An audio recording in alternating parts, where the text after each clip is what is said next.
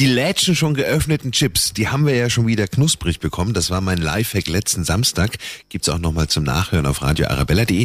Und jetzt verwenden wir die noch leere Chipstüte weiter. Der Samstags Lifehack mit Simon. Und zwar packen wir ein Geschenk damit ein. Sie, liebe Frauen, Sie sind ja meistens wahre Künstler. Wir Männer oft eher so Verwurstler. Ja, dieses Papier schön falten, umschlagen, mit Tesa festmachen, dann soll es auch noch gut ausschauen. Es klappt selten. Bei mir ist das immer Verzweiflung pur.